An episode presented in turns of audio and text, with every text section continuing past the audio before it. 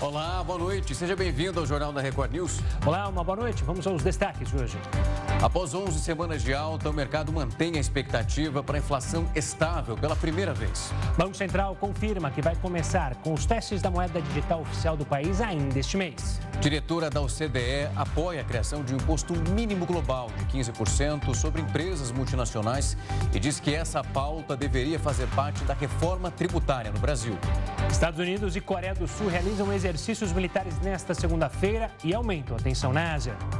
Universidades no Afeganistão retomam as aulas, mas mulheres permanecem vetadas dos centros de ensino superior pelo governo talibã.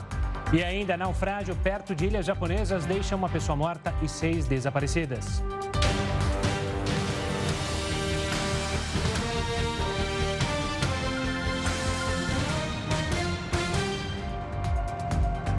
O presidente Luiz Inácio Lula da Silva se encontrou com o ministro das Comunicações, Juscelino Filho, nesta sexta-feira. Essa reunião acontece em meio às denúncias de um uso irregular do avião da FAB e o recebimento de diárias contra o ex-deputado federal. A gente vai conversar agora com o repórter Matheus Cavazini, que acompanha esse caso, tem as informações direto de Brasília. Boa noite para você, Matheus. Depois dessa reunião, o presidente decidiu manter o ministro no cargo, é isso? Boa noite para você, Rafael, Gustavo, boa noite a todos. Ao menos por enquanto, o presidente Lula decidiu manter o ministro das Comunicações no cargo. A intenção é esperar o julgamento da Comissão de Ética da Presidência da República. O encontro entre os dois aconteceu na tarde dessa segunda-feira no Palácio do Planalto e teve as presenças também dos ministros da Casa Civil, Rui Costa, e das Relações Institucionais, Alexandre Padilha. Lideranças do União Brasil apoiaram Juscelino Filho, o que colaborou também na decisão de manter ele no cargo, já que uma demissão poderia atrapalhar a questão do apoio do governo Lula na, eh, no Congresso Nacional. Antes mesmo da reunião com o presidente, Juscelino Filho já havia começado a se defender publicamente pelas redes sociais. Em um vídeo, ele disse que as denúncias contra ele são uma injusta distorção dos fatos. O ministro vem sendo pressionado a deixar o cargo após denúncias de que ele teria usado um avião da Força Aérea Brasileira e recebeu diárias para ir durante um final de semana a São Paulo resolver assuntos pessoais. Gustavo, Rafael. Tá certo. Obrigado pelas informações, Matheus. Uma ótima noite. E olha, a diretora da OCDE, Grace Pérez Navarro, afirmou que a criação de um imposto mínimo global de 15% sobre empresas multinacionais deveria fazer parte da reforma tributária no Brasil. Grace Pérez participou de uma reunião com o ministro da Fazenda, Fernando Haddad, na sede do ministério. Na conversa, eles discutiram sobre propostas tributárias e estratégias para enfrentar os desafios fiscais da digitalização econômica. Em 2021, a Organização de Cooperação e Desenvolvimento Econômico finalizou um acordo com mais de 130 países para cobrar, a partir de 2023, um imposto mínimo global das multinacionais. A entidade diz que o acordo é histórico e que a taxação vai realocar mais de 125 bilhões de dólares de lucro das 100 maiores e mais lucrativas multinacionais para os países do mundo todo. Segundo a OCDE, isso garante que essas empresas pagarão uma parcela justa de imposto onde quer que operem e gerem lucro. O G7 e o G20 apoiam o acordo. Depois de 11 semanas de alta, a estimativa para a inflação desse ano ficou estável. De acordo com o boletim Focus, divulgado pelo Banco Central, a expectativa do mercado é que o ano termine com uma inflação em quase 6%. Esta foi a mesma estimativa da semana passada, o que indica uma estabilidade no índice depois de 11 semanas de alta. As projeções para a taxa Selic e para a variação cambial também se mantiveram no mesmo patamar do último boletim Focus. A estimativa é que a taxa básica de juros fique em 12,75%, enquanto o dólar deve encerrar o ano em R$ 5,25. O único indicador que sofreu alteração foi o produto interno bruto.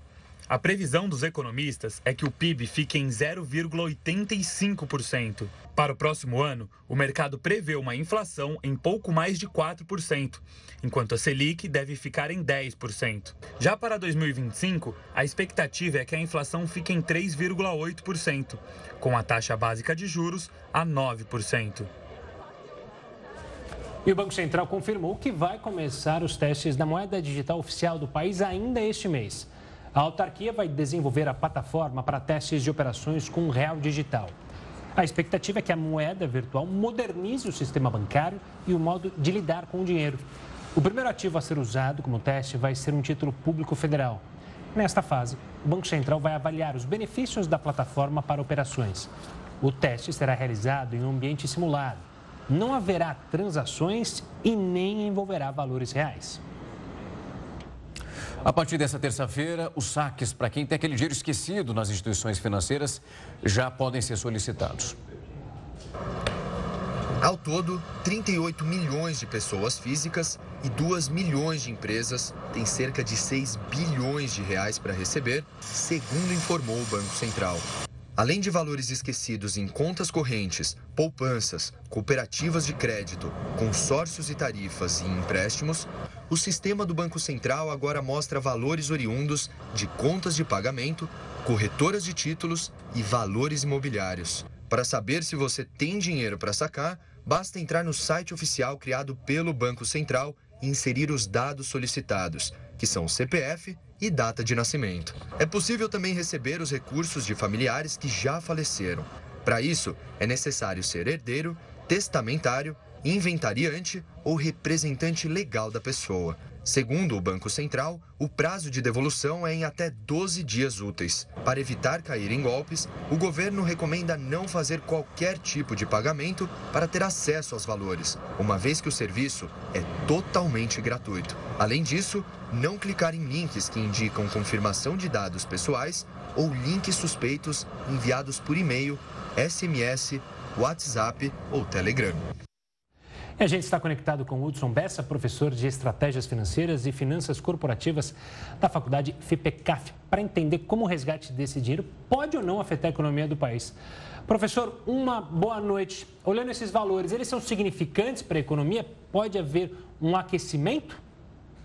Bem, primeiro, boa noite, Gustavo, boa noite, Rafael, obrigado mais uma vez, boa noite a todos. Eu particularmente acho que não. Acho que 6 bilhões não é um valor que, inclusive, um valor que vai ser. Tem que ver, são 6 bilhões, quantos serão sacados ao longo do tempo? 90% dos valores são abaixo de 100 reais. 90% das, das pessoas que vão sacar né, estão na faixa até 100 reais. Então, não me parece que seja suficiente para movimentar a economia. Óbvio que qualquer coisa ajuda, mas não, é, não vai ser uma contribuição definitiva, não. Não me parece. Professor, em relação ao que foi divulgado até agora, o acesso, pelo menos a expectativa das pessoas para saber o quanto elas tinham, caso tinha esse valor lá esquecido, e realmente cresceu nos últimos, nas últimas semanas e também nos últimos dias. Só que o Banco Central chamou atenção para uma coisa, para quem já não tem muita coisa, pelo menos para receber um valor que é muito significativo, ainda tem gente caindo em golpe. Por exemplo, o Banco Central não liga para avisar que a pessoa tem esse valor e esses acessos, ele é feito por parte de quem tem o interesse em pesquisar. Não há uma busca ativa. Esse é um fator que é preciso ficar atento. Com certeza. Na verdade, o Banco Central é bastante explícito, ele tem o um site onde você deve entrar, né? vocês acabaram de mostrar aí. O Banco Central não manda SMS, não manda WhatsApp, não manda e-mail. Nenhum desses meios são meios válidos. Você tem que entrar no site, que é, o site foi mostrado agora, do valor a receber, e lá fazer a consulta e fazer a solicitação. No máximo que pode acontecer, algum banco, alguma instituição financeira que tem esses recursos entrar em contato, mas jamais Reforço, jamais passe a sua senha para ninguém. Então, assim, a comunicação é via site do Banco Central. Professor, ainda nesse ponto, é, o cenário econômico de incertezas, preocupações, também faz com que quem receber acima desses valores, né, porque a gente mencionou, né, a grande maioria, como você falou, vai receber ali valores que vão de 10 reais, 50 reais. Quem receber mais do que isso também fica um pouco receoso em gastar ou de fato pagar dívidas e pagar dívidas acaba não entrando o dinheiro na economia de modo ativo, ou seja, é, circulando o dinheiro? Bem, vamos lá. Primeira coisa sobre finanças pessoais. Se você tem uma dívida com essa taxa de juros, pague. Pague porque é a melhor coisa que você pode fazer é se livrar de uma dívida que hoje com certeza está muito cara. Bem, se livrar de uma dívida de alguma maneira sempre alivia o seu orçamento também. A princípio você vai ter em algum momento um dinheiro a mais para disponibilizar. Então ajuda também, né? E também acho que a gente não pode deixar de levar em consideração que é ruim para as pessoas ficar devendo não pagar é uma coisa que a gente sofre com isso, né? Então a, a dá um alívio emocional grande poder pagar as dívidas também. Professor, vamos entrar agora no Real Digital. Primeiro, de fato, a gente já, como mostramos aqui na abertura do jornal, esses simulados que são feitos, mas não com valores que são reais. Mas é de fato começando pelo início, explicar para quem nos acompanha nesse momento o quão significativo é esse processo e quais são as expectativas para ele. Bem, primeiro é um processo muito significativo, né? Um, é, existe o Banco Central dos Bancos Centrais, que é o BIS, que é uma pauta do BIS sobre é, as moedas digitais de bancos centrais, então nós estamos alinhados ao mundo. A China, por exemplo, já tem tido, é, tem feito alguns experimentos já bastante avançados. Então a gente, um, caminha junto ao mundo. Depois, Sabemos que a tecnologia para a internet das coisas, por exemplo, contratos inteligentes, tudo caminha, a tecnologia caminha no sentido de cada vez mais é, rumo à digitalização. E o de Real Digital nos coloca nesse patamar. A gente agora tem um cronograma de implantação, começando agora a partir de março, abril, abril, na verdade, os testes. A gente vai trabalhar em ambiente, a gente, Banco Central e quem estiver trabalhando, vai trabalhar em ambiente simulado, então não tem instituições financeiras trabalhando nesse ambiente. Vão ter algumas transações com títulos públicos também no ambiente simulado, ali por novembro, dezembro, vamos ter algumas também. E mais ou menos entre março e abril do ano que vem, a gente vai estar entrando numa fase posterior, uma fase mais avançada, ou do piloto ou de desdobramentos do piloto. É, uma, é um avanço grande, a ideia não é que o real digital concorra com o real físico, então as moedas vão continuar existindo, as notas, não vai mudar. A ideia é que o real digital seja um complemento a um conceito de interoperabilidade, onde você não importa se você tem a moeda digital ou se você tem a moeda física, você vai poder transacioná-las, trocá-las sem nenhuma barreira e você poderá fazer pagamentos tanto com uma quanto com outra e do real digital e para o físico, do físico ir para o digital. A ideia é que seja mais um meio de pagamento que na economia, mais um meio mais barato, um meio mais seguro, e um meio que abre, o Banco Central bate muito nessa tecla, abre modelos de negócios inovadores, como por exemplo você fazer uma contratar uma dívida e nessa dívida já ser é, formatada por meio de um contrato digital, um, um contrato inteligente, onde os pagamentos já ficam todos agendados e você naturalmente na sua conta já pode ter o débito, reduzindo muito papelada, cartório e uma série de coisas. Então acho que é uma linha muito boa de evolução e necessária, né? Professor, para o pessoal de casa entender, e a gente está muito adaptado, acostumado a ouvir falar em criptomoedas. E também em PIX, quando a gente fala em digitalização. Esse real digital está mais para uma criptomoeda ou mais para um, uma evolução de um PIX? Vamos lá, botando desse, desse, nesses termos, ele está mais para uma evolução do PIX porque ele seria, digamos, o Pix digital com maior segurança numa plataforma tecnológica mais avançada. Mas eu gosto de chamar a atenção para uma coisa: quando se fala em criptomoeda, muitas vezes nós estamos falando em ativos com muita volatilidade. Ativos que têm uma cotação que sobe e desce muito forte, o que é muito diferente de uma moeda. Moeda não sobe e desce seu valor no dia a dia. Então, quando a gente fala de criptomoeda, é bom separar muito bem o que é uma moeda do que é um ativo digital. E esses ativos, muitas vezes, que a gente fala, cita como criptomoeda, ele tem um comportamento muito, parece até uma bolsa de valores, oscila muito para a gente poder dizer que é uma moeda no sentido clássico de unidade de conta, reserva de valor e meio de pagamento. Professor, é possível esperar que, pelo menos nesse início, sejam estabelecidas um grupo de ações que poderão ser utilizadas no pagamento nessa, nesse real digital? Porque imagino que o escopo ele vai ser muito maior conforme o desenvolvimento, o desenrolar e também o funcionamento e aceitação do real digital. É, pelo menos esse escopo deve ser menor no início, menos transações serão aceitas e para nichos que são específicos? Na verdade, o Banco Central tradicionalmente faz uma linha evolutiva quando lança uma tecnologia nova. Começa no ambiente simulado, que é um piloto, aí depois ele pega um determinado grupo, vamos supor, grandes transações entre instituições financeiras.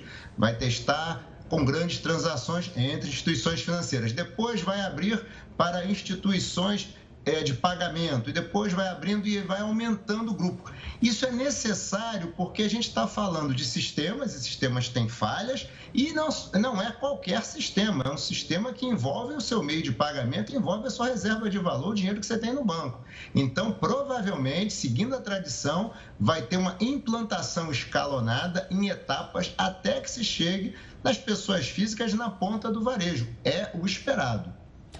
Mas a princípio, então, é, deu para entender, o objetivo do Banco Central, a princípio, é justamente deixar por um serviço mais para empresas no começo, é, que envolva um valor é, grande. E então, lá no final, trazer isso para a realidade, professor? Realidade, digo, para a pessoa física, eu, Rafael, aqui fazemos uma compra, fazemos uma transferência? O que, que acontece? Provavelmente, sim, esse cronograma, ele obviamente ele vai ser trabalhado durante o piloto, é durante a fase de piloto que você vai ganhar maior ou menor confiança. E quando eu digo confiança, né? Ah, tá dando errado, não é isso. É porque as coisas funcionam mais alinhadas ou funcionam mais azeitadas ou não. Durante o piloto você vai vendo. O tradicional é que você faça a implantação faseada, onde você começa primeiro com operações e transações entre instituições financeiras, depois os grandes valores, até descer para valores menores. E, portanto, respondendo a sua pergunta, nessa fase é que nós teríamos mais acesso, nós estaríamos envolvidos nesse dia a dia. Esse é o caminho natural, é o caminho mais seguro, é o caminho que deve ser implantado, pelo menos até o momento, para as informações que nós temos. Professor, em relação a esse período de testes e também tudo que vai ser ofertado pelo Banco Central, é possível ter uma estimativa de quanto tempo uma resposta positiva ou negativa sobre o funcionamento dessa plataforma já para esse ano, segundo semestre, último trimestre? a fase de teste, a fase de piloto, melhor dizendo, ela vai até fevereiro ou março, até março do ano que vem fevereiro, vai até fevereiro do ano que vem. Então, nessa data é que a gente vai ter o, o anúncio definitivo, o anúncio final, final de qual é a próxima etapa. Vamos lá, a gente não pode esquecer, por exemplo, que no Open Finance a gente teve um atraso de cronograma. É natural, porque é uma tecnologia nova, é inovador, nós estamos falando da fronteira da tecnologia. Então, atrasos também podem ocorrer. Não é de estranhar, o Open Finance está, por exemplo, provavelmente mais de seis meses, um ano atrasado. Podemos vir a ter algum atraso. O que eu diria é que nós temos que prestar atenção no cronograma. Como eu falei, em novembro a gente começa o teste com títulos públicos, Tesouro Direto, também no ambiente controlado, simulado. E aí, conforme os resultados apurados durante o período de piloto, é que nós vamos construir um novo cronograma, o cronograma de implantação definitivo. Nessa fase é que nós saberemos exatamente em que mundo estamos, digamos assim. Professor, só para encerrar nossa conversa rapidamente, que o tempo urge, é, qual seria o lastro dessa moeda? Acho que é a pergunta é, mais importante, talvez. Porque uma moeda tem que ter lastro. Se é moeda digital, qual é o lastro dela? A gente já tem uma noção disso? Veja bem, qual é o lastro? Voltando à questão da interoperabilidade, né? É mais um meio de pagamento. Qual é o lastro da moeda no mercado moderno como hoje? Qual é o lastro da moeda? O lastro da moeda é a política monetária, é o quanto de moeda o país precisa na visão da autoridade monetária para crescer sem gerar inflação. A gente não tem mais o padrão ouro como antigamente, hoje o que nós temos é moedas de bancos centrais, então moedas outorgadas né, pela, pelo Banco Central, e, portanto, o Banco Central controla a quantidade, o volume de meios de pagamento para poder criar crescimento sem inflação. Essa é a nossa velha discussão aqui de meta de inflação, política de taxa de juros e tal. É qual é o ambiente de política monetária que a gente pode ter, ou melhor dizendo, qual o volume de moeda que nós precisamos ter nesse ambiente de política monetária para gerar as condições ideais para o crescimento da economia. Então, esse é o lastro, é o mesmo lastro que nós temos hoje para o nosso real físico. Neste ponto, não precisamos nos preocupar. A autoridade monetária está alerta para é, controlar a quantidade de moeda em circulação na economia. Professor, muito obrigado. Foi um prazer recebê-lo aqui. Olhar esses dois pontos, o pessoal que tem que receber o dinheiro, que precisa ficar atento, mas também a chegada desse novo real. Muito obrigado, professor. Uma ótima noite. Eu que agradeço a vocês. Boa noite a todos. Tchau, tchau. Boa noite. Tchau, tchau. E os kits da nova antena parabólica digital serão distribuídos para cerca de um milhão e meio de brasileiros de baixa renda. O serviço é gratuito para as pessoas inscritas no cadastro único para os programas sociais do governo federal. E quem tem a parabólica tradicional funcionando nesse momento em casa. O objetivo da troca é garantir que não haja interferência nos canais abertos de TV por satélite com a chegada agora do 5G, já que o sinal ele é transmitido pela mesma frequência. O Ministério Público Federal investiga se houve crime ambiental em uma obra feita pela Prefeitura do Rio de Janeiro na Praia da Barra da Tijuca. No projeto foi colocado concreto abaixo da areia. Vamos até lá com o repórter Felipe Figueira para entender esse caso. Boa noite, Felipe. Esse tipo de intervenção foi criticada por especialistas, correto? Boa noite, Gustavo e Rafael. Boa noite a todos que acompanham o Jornal da Record News. Pois é, especialistas de universidades aqui do Rio de Janeiro fizeram um abaixo assinado contra a obra. O documento aponta que a modificação pode causar danos à praia no futuro. Na última sexta-feira, a Procuradoria solicitou a retirada do material à Prefeitura. O órgão também pediu que o contrato da obra seja anulado por falta de estudos técnicos que comprovem a eficácia do método. O objetivo da intervenção é conter os efeitos das ressacas no calçadão e nos quiosques da região. O município chegou a emitir uma licença ambiental, mas somente um mês depois da obra. Segundo o Ministério Público, a autorização seria insuficiente. A prefeitura afirmou que irá responder à procuradoria dentro do prazo. Eu volto com vocês, Gustavo e Rafael. 14 milhões de reais. É dinheiro, né? Esse é o custo anual de 61 senadores aposentados para os cofres públicos. Quem vai explicar para a gente essa conta toda é ele, Heródoto Barbeiro. Heródoto, uma ótima noite para você. O teto da Previdência é de pelo menos ali um valor alto, 7 mil reais. Só que esse grupo se aposentou num valor que é quatro vezes maior que isso. O seu cálculo está absolutamente correto, Rafa. Você, como é o mais jovem aqui de nós três aqui, vamos supor que você. Até que o próprio Gustavo. Vamos supor que você quisesse se aposentar com 30 mil reais por mês. Como é que você faria? Bom, primeiro você teria que trabalhar todo o tempo da, do INSS para receber o teto que é de 7 mil. E a diferença? A diferença você teria, você teria que contratar uma previdência privada e pagar a previdência privada para que você pudesse ter depois uma aposentadoria mais 13, aí você se aposentaria com 20 mil reais por aí afora. Mas vale para todo mundo? Não, não vale para ex-senadores. Por que razão? Porque 61 ex-senadores não pagaram e recebem. Isso dá uma despesa para o nosso bolso de 14 milhões de reais que nós pagamos. Agora tem o seguinte: 14 milhões de reais, é exatamente. E entre os 61 senadores, alguns são mais conhecidos. Por exemplo, o senador Sarney, que foi presidente da República, ele recebe. O Delcide Amaral, vocês lembram lá da história lá do escândalo do, do Petrolão? Também ele recebe. O Jorge Viana também recebe por aí afora. Agora, uma curiosidade. Tem uma. uma, uma está, no, está no, no portal Transparência do Senado, qualquer um pode ir lá olhar. Os amigos aqui do jornal podem dar uma olhadinha lá. O se ganhou mais, o se ganhou menos chamam a atenção que tem um aposentado senador que ganha R$ 38.400 de aposentadoria. Quanto? R$ 38.400. E quem é esse felizardo? É o ex-senador Eduardo Suplicy, que atualmente foi eleito o deputado estadual mais votado em São Paulo e hoje ele faz parte da Assembleia Legislativa de São Paulo. Mas ele recebe a aposentadoria de R$ 38.400. Então, quando a gente faz um cálculo rapidinho, essa aposentadoria são quatro vezes, como o Rafa falou agora há pouquinho, maior do que o teto do INSS. Agora, só um detalhezinho para animar mais a galera que está nos acompanhando. Além deles receberem essa boa, né, essa boa aposentadoria, não está incluído nisso gratificação. Mas aparece uma gratificação. Plano de saúde. Aonde? No SUS? Não. É naqueles hospitais de ponta. Né? como tem em várias cidades do Brasil, mas os mais famosos estão em São Paulo. É no Sírio, é no Einstein, não é? Não é no SUS, não. E outra coisa também, eles têm direito a pensões também. Então, o que significa isso? Significa, portanto, que quando o senador morre, as viúvas recebem. Tem viúva recebendo? Tem, está tá na lei. Para ter uma ideia, são 75 viúvas que recebem porque os seus maridos ex-senadores morreram e ela tem direito, então, a receber essa grana. Detalhe, mais para a gente uh, poder encerrar.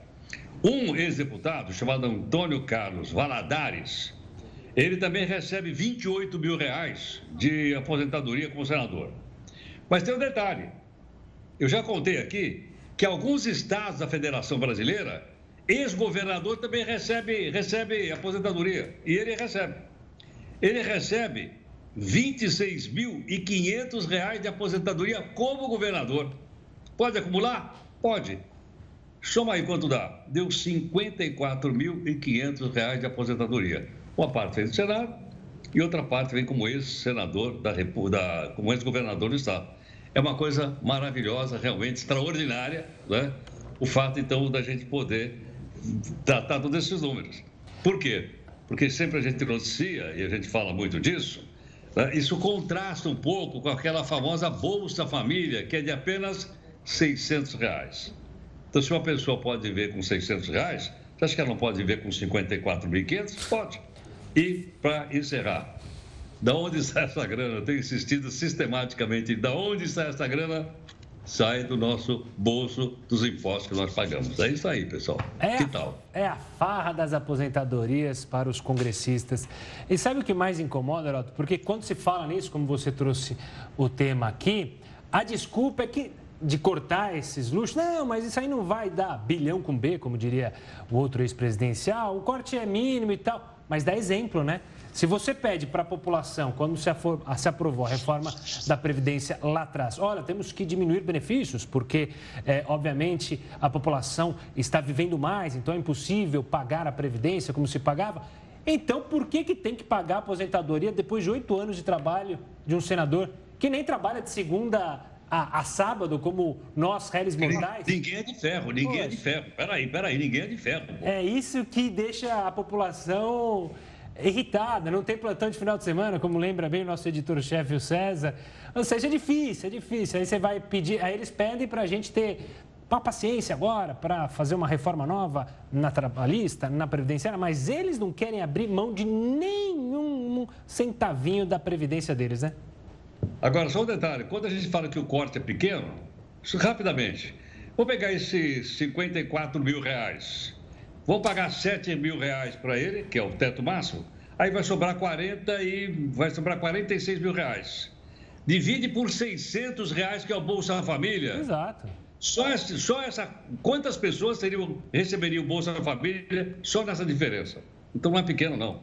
Não é pequeno, não, é grande. É. Quando você você compara o mínimo de 600 reais com o cidadão que leva 54 pau e meio para casa. Não, você para para pensar, ó, como você trouxe aqui muito bem, recebe essa bolada. E ainda um benefício ali, ó, batendo na porta, está gastando dinheiro com o quê?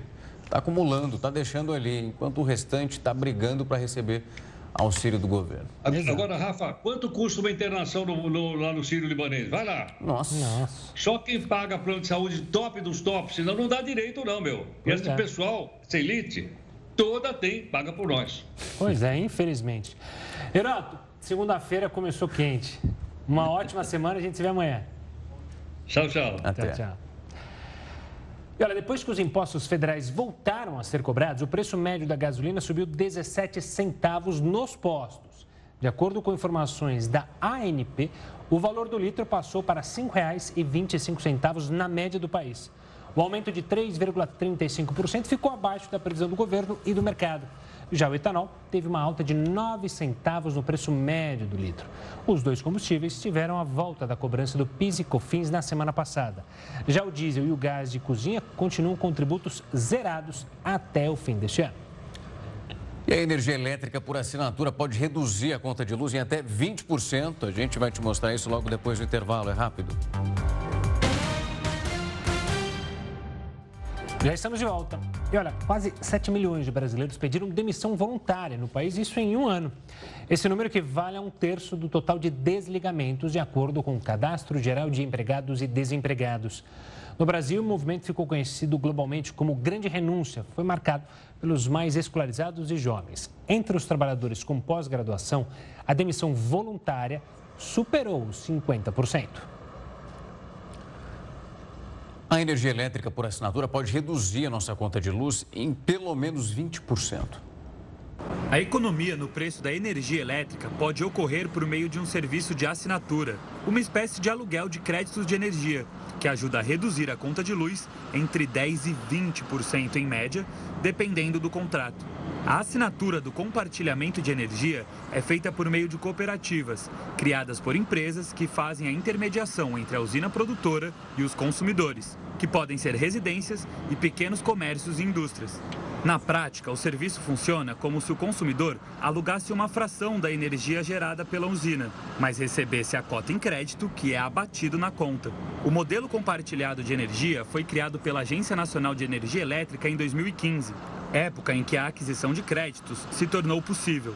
Mas a lei que trouxe segurança jurídica para o investidor só entrou em vigor em janeiro do ano passado.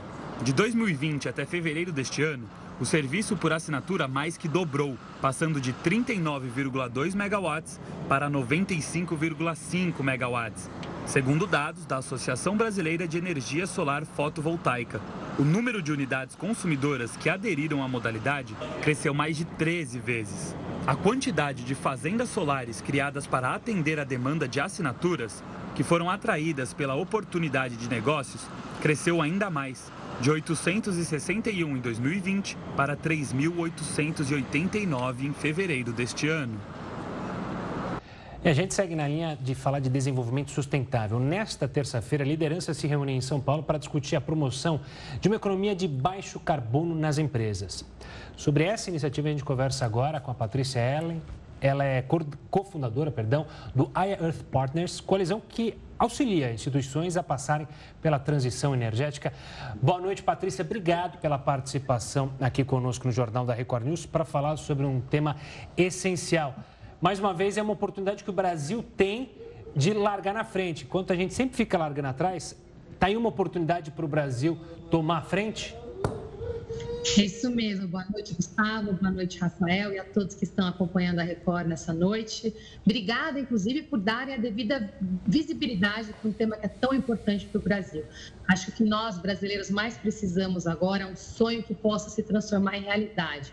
Uma oportunidade única de gerar valor para a economia, sermos positivos para o planeta para o clima e principalmente para as pessoas que estão precisando de empregos e que também que a gente combata a fome. Então, esse evento amanhã é muito simbólico, é um recorde de participação de empresas, de lideranças de várias áreas e principalmente CEOs das empresas engajados, entendendo essa grande oportunidade também de gerar valor para os negócios.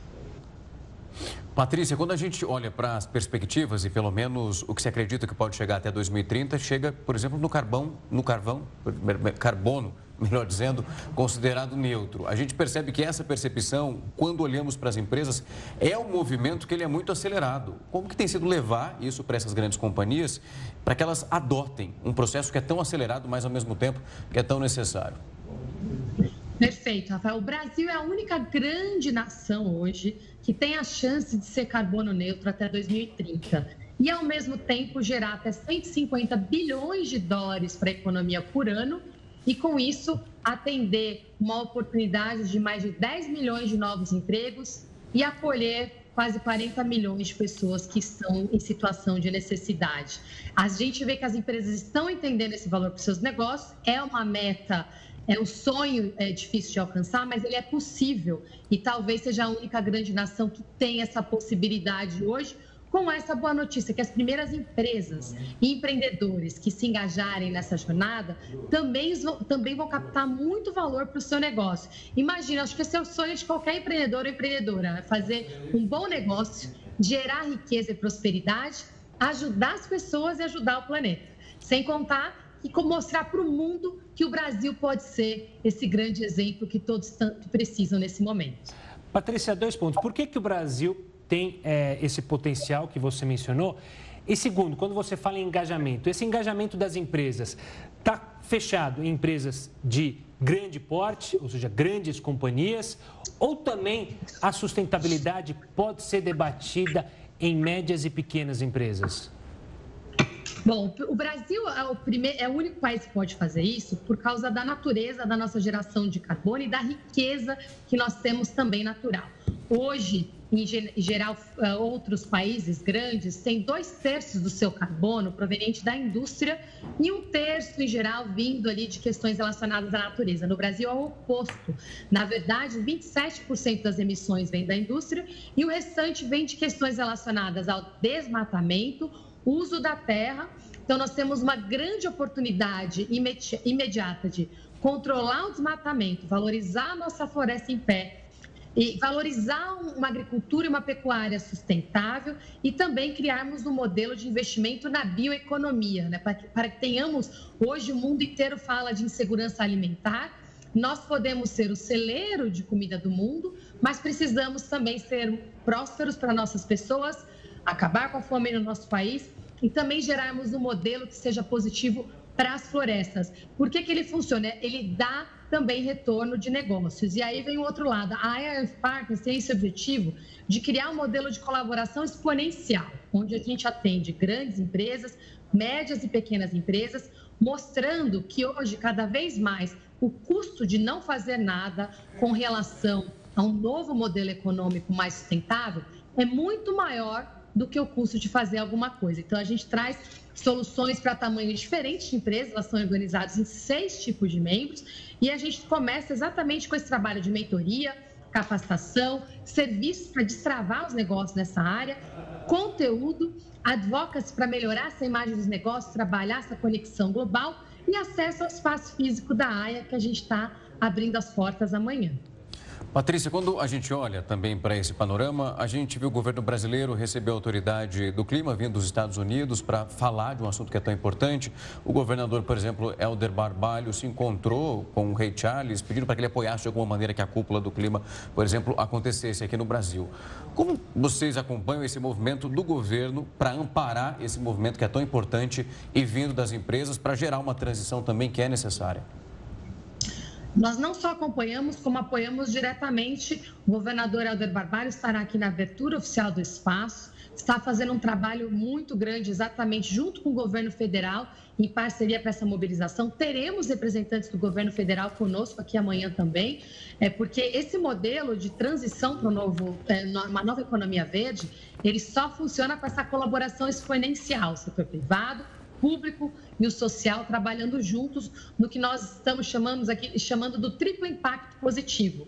É como é que a gente gera valor para os negócios, para o planeta e para as pessoas. Então, o governo está envolvido, o governador, inclusive, ele vai estar aqui no nosso evento em parceria com o Pacto Global da ONU. Tivemos recorde de participação, uma grande mobilização, e ele especificamente vai participar de dois painéis junto com os secretários de governo federal e também com é, representantes de organismos sociais muito importantes do Brasil e também de organismos internacionais. Tá certo. Patrícia, obrigado pela participação aqui para falar sobre um tema tão importante. Sucesso no evento de amanhã e que o Brasil possa ser vanguarda e tenha vanguarda nesse assunto. Um forte abraço e até uma próxima. Obrigada, Gustavo. Obrigada, Rafael. O Brasil precisa de um sonho que una as pessoas. Então, muito obrigada pela chance de compartilhar aqui hoje. Uma boa noite para todo mundo que acompanha. Boa noite. Boa noite, até. E cerca de 700 pessoas ficaram desalojadas no Paraná depois da passagem de uma tromba d'água. Esse fenômeno ainda deixou mais de 250 casas inundadas. Escolas estaduais tiveram que montar abrigos para esses moradores afetados da cidade de Bandeirantes, localizada no norte do estado. 12 dos 43 bairros desse município foram atingidos pelos alagamentos, como você está vendo. Foram cerca de 160 milímetros de chuva nesse local durante a madrugada dessa segunda-feira. A prefeitura decretou estado de calamidade pública. As aulas foram canceladas e as estradas e pontes ficaram danificadas. E o volume de saques da poupança registrou o maior nível para fevereiro em 28 anos. A caderneta de poupança registrou saques líquidos de 11 bilhões e meio de reais em fevereiro, segundo dados do Banco Central. Foi o maior volume nesse mês na série histórica que é contabilizada desde 1995. Em contrapartida, a aplicação da modalidade recebeu quase 180 bilhões em depósitos durante fevereiro. O movimento de retiradas ocorre em meio a um cenário de juros elevados, que reduz a competitividade da poupança em relação a outros tipos de investimentos. E as universidades do Afeganistão retomaram as aulas nesta segunda-feira. Só que as mulheres permanecem vetadas dos centros de ensino superior pelo governo do Talibã. A proibição de frequentar a universidade é uma de várias restrições impostas às mulheres pelo Talibã desde que o movimento extremista retornou ao poder em agosto de 2021. O governo talibã impôs a proibição depois de acusar as alunas de ignorar o rígido código de vestimenta para as mulheres e a exigência de serem acompanhadas por um parente do sexo masculino na ida e na volta do campus. Antes mesmo do veto, a maioria das universidades já havia adotado salas de aula segregadas por gênero. Além disso, as mulheres só tinham aulas com professoras ou homens idosos. Diversos líderes talibãs afirmaram que a proibição às mulheres é temporária, mas também não autorizou o retorno das jovens às escolas do ensino médio, fechadas há mais de um ano no país. O governo apresentou várias alegações para o fechamento dos centros de ensino, que vão de falta de recursos à necessidade de tempo para ajustar o currículo aos ensinamentos islâmicos. Juristas divergem em relação a regras para visita íntima em presídios federais. É o que você confere já já em instantes aqui no Jornal da Record News. O Jornal da Record News está de volta para falar que juristas estão divergindo em relação às regras para as visitas íntimas em presídios que são federais.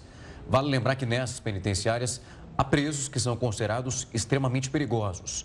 Uma norma do Ministério da Justiça e Segurança Pública limita o acesso de pessoas para a visita íntima. Em um dos trechos dessa resolução, ficou estabelecido que a visita íntima é dada aos presos declarados como delator premiado e aqueles que não tenham tido uma função de liderança ou participado de forma relevante numa organização criminosa. Já em outro, esclarece que se ocorrer separação ou divórcio, o detento pode indicar um novo cônjuge, isso depois de 12 meses do cancelamento formal da nomeação anterior. Nesta quinta-feira, uma ação sobre esse tema está prevista para ser julgada no Supremo Tribunal Federal. E a gente, e a gente continua a falar sobre esse assunto com Matheus Falivene, doutor e mestre em Direito Penal pela USP. Boa noite, doutor. Obrigado pela participação aqui conosco. Então vamos entender por que, que essa matéria foi parar no Supremo Tribunal Federal, aonde está sendo questionada a constitucionalidade dela. Bom, boa noite, boa noite a todos.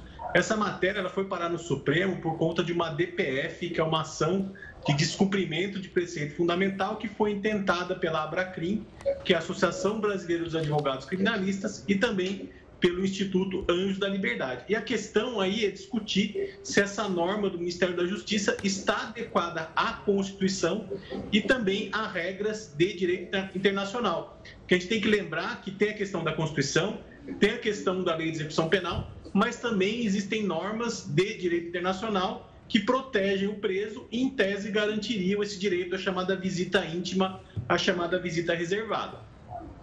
Doutor, quando a gente olha para essa possibilidade e dentro de um esquema federal de uma prisão, essa troca que poderia acontecer, no caso, por exemplo, de um falecimento de uma esposa, havia já algo regulado para que isso fosse declarado através da documentação. Há uma possibilidade também de uma mudança dentro desse esquema? Sim, a grande discussão aí nessa questão da DPF, especificamente nesse ponto da troca do cônjuge que fará a visita íntima, diz respeito a esse prazo e as condições para a troca do cônjuge. Porque a norma no Ministério da Justiça coloca a condição de ter pelo menos 12 meses, o que é considerado um tempo bastante longo, e também a questão da documentação, a questão também é, de quem pode ser, quem pode fazer essa visita íntima. Então, tem várias questões aí que são discutidas nessa DPF e que querem flexibilizar essas regras. É lógico, o sistema penitenciário ele é regido por regras duras, né? ele é rígido, inclusive se a gente pegar os sistemas estaduais também possuem, possuem regras bastante rígidas, porém nesse caso do federal a regra ela é considerada por essas associações como imprópria, porque seria um tempo demasiadamente longo, o que acabaria ofendendo o direito do preso até essa visita íntima, essa visita reservada. Doutor, o senhor mencionou que justamente está de acordo com os parâmetros internacionais. Essa regra, ela segue um parâmetro internacional? Ela é mais rígida do que esse parâmetro internacional diz? Não é tão rígida?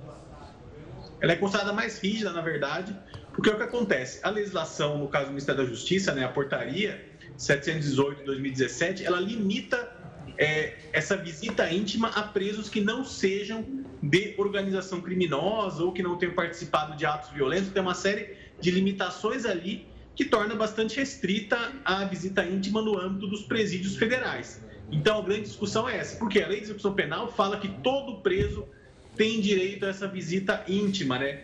E daí também as normas internacionais. A gente tem as regras de Bangkok, que dizem respeito às presas mulheres, e também teria as regras de Mandela, que dizem respeito aos presos em geral, que dizem que o preso tem direito a esse contato reservado com cônjuge ou companheiro. Então, teria direito até essa, essa visita íntima.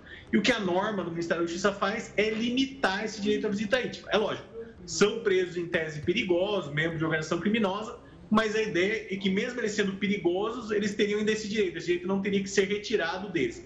O que teria que haver seria uma fiscalização maior, uma questão de segurança maior, com relação ao visitante, para evitar que fossem passados objetos ou que fossem trazidas informações externas, mas é, fazer a segurança e não proibir é, a visita íntima, essa é a grande questão dessa DPF.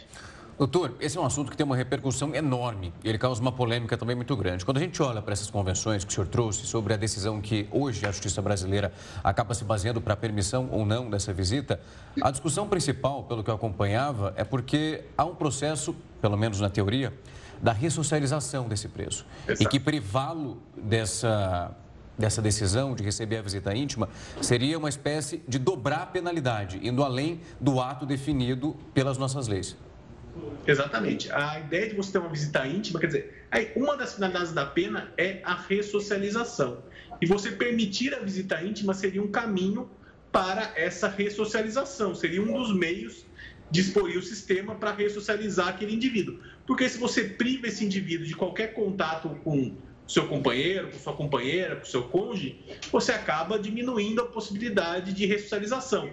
Então, se você se apenas tem essa finalidade de ressocializar o indivíduo, você tirar esse contato com, com um familiar próximo é bastante grave. Inclusive, a gente tem que lembrar que o Brasil não é o único país que tem visita íntima. Outros países que a gente considera bastante rigorosos né, na, no trato dos presos, como os Estados Unidos da América, por exemplo, possuem também visitas íntimas no seu sistema carcerário. Então, não é uma exclusividade do Brasil isso, porque se entende, inclusive, que não, não tem a questão da ressocialização, mas tem também uma questão de permitir que o preso é, tenha um, um bem-estar maior e, com isso, fique menos propenso a cometer faltas dentro do sistema penitenciário, porque o preso estando com bem-estar, estando, digamos assim, numa situação boa, ele fica menos propenso a cometer um ato ali dentro do sistema prisional. Então, tem todas essas questões que se colocam nesse debate a respeito da visita íntima. Muita gente fala assim, ah, isso é, é um motel pago pelo Estado. Não, não é isso, porque visita íntima não é só a visita com natureza sexual. Pode eventualmente ter essa natureza? Pode,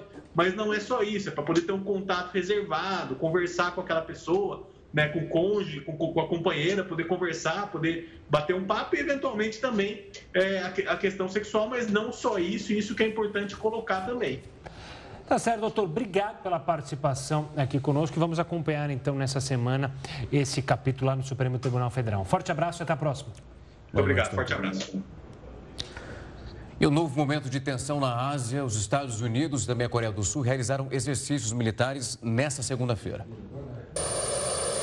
Os exercícios foram feitos sobre o Mar Amarelo, que fica entre a China e as Coreias. A prática incluiu pelo menos um bombardeio estratégico com capacidade nuclear dos Estados Unidos, além do uso de caças da Força Aérea da Coreia do Sul. Na semana passada, os dois países já haviam feito manobras aéreas semelhantes. Na ocasião, confirmaram que no fim do mês iriam realizar o maior exercício conjunto de campo em cinco anos. A Coreia do Norte se posicionou contra a prática desses exercícios e ameaçou tomar medidas sem precedentes contra a ação dos Estados Unidos e Coreia do Sul. O país, liderado por Kim Jong-un, também afirmou que a ONU deveria exigir o fim dessa prática. O governo acredita que os exercícios são uma escalada irresponsável de tensões. E pelo menos 10 pessoas morreram após um atentado suicida no Paquistão. O ataque ocorreu na cidade de Dadar nesta segunda-feira. Dez policiais faleceram e 16 ficaram feridos após o atentado. Segundo policiais, o homem-bomba pilotava uma motocicleta e atingiu um caminhão por trás. Oito feridos ainda estão em condições críticas. Este foi um dos ataques mais letais contra forças de segurança nos últimos meses no Paquistão, de acordo com autoridades locais. Os agentes estavam em uma patrulha de rotina quando o ataque aconteceu. A cidade fica a 120 quilômetros de Quetta, que é a capital da província de Baluchistão. Esta é a província mais pobre e menos povoada do país.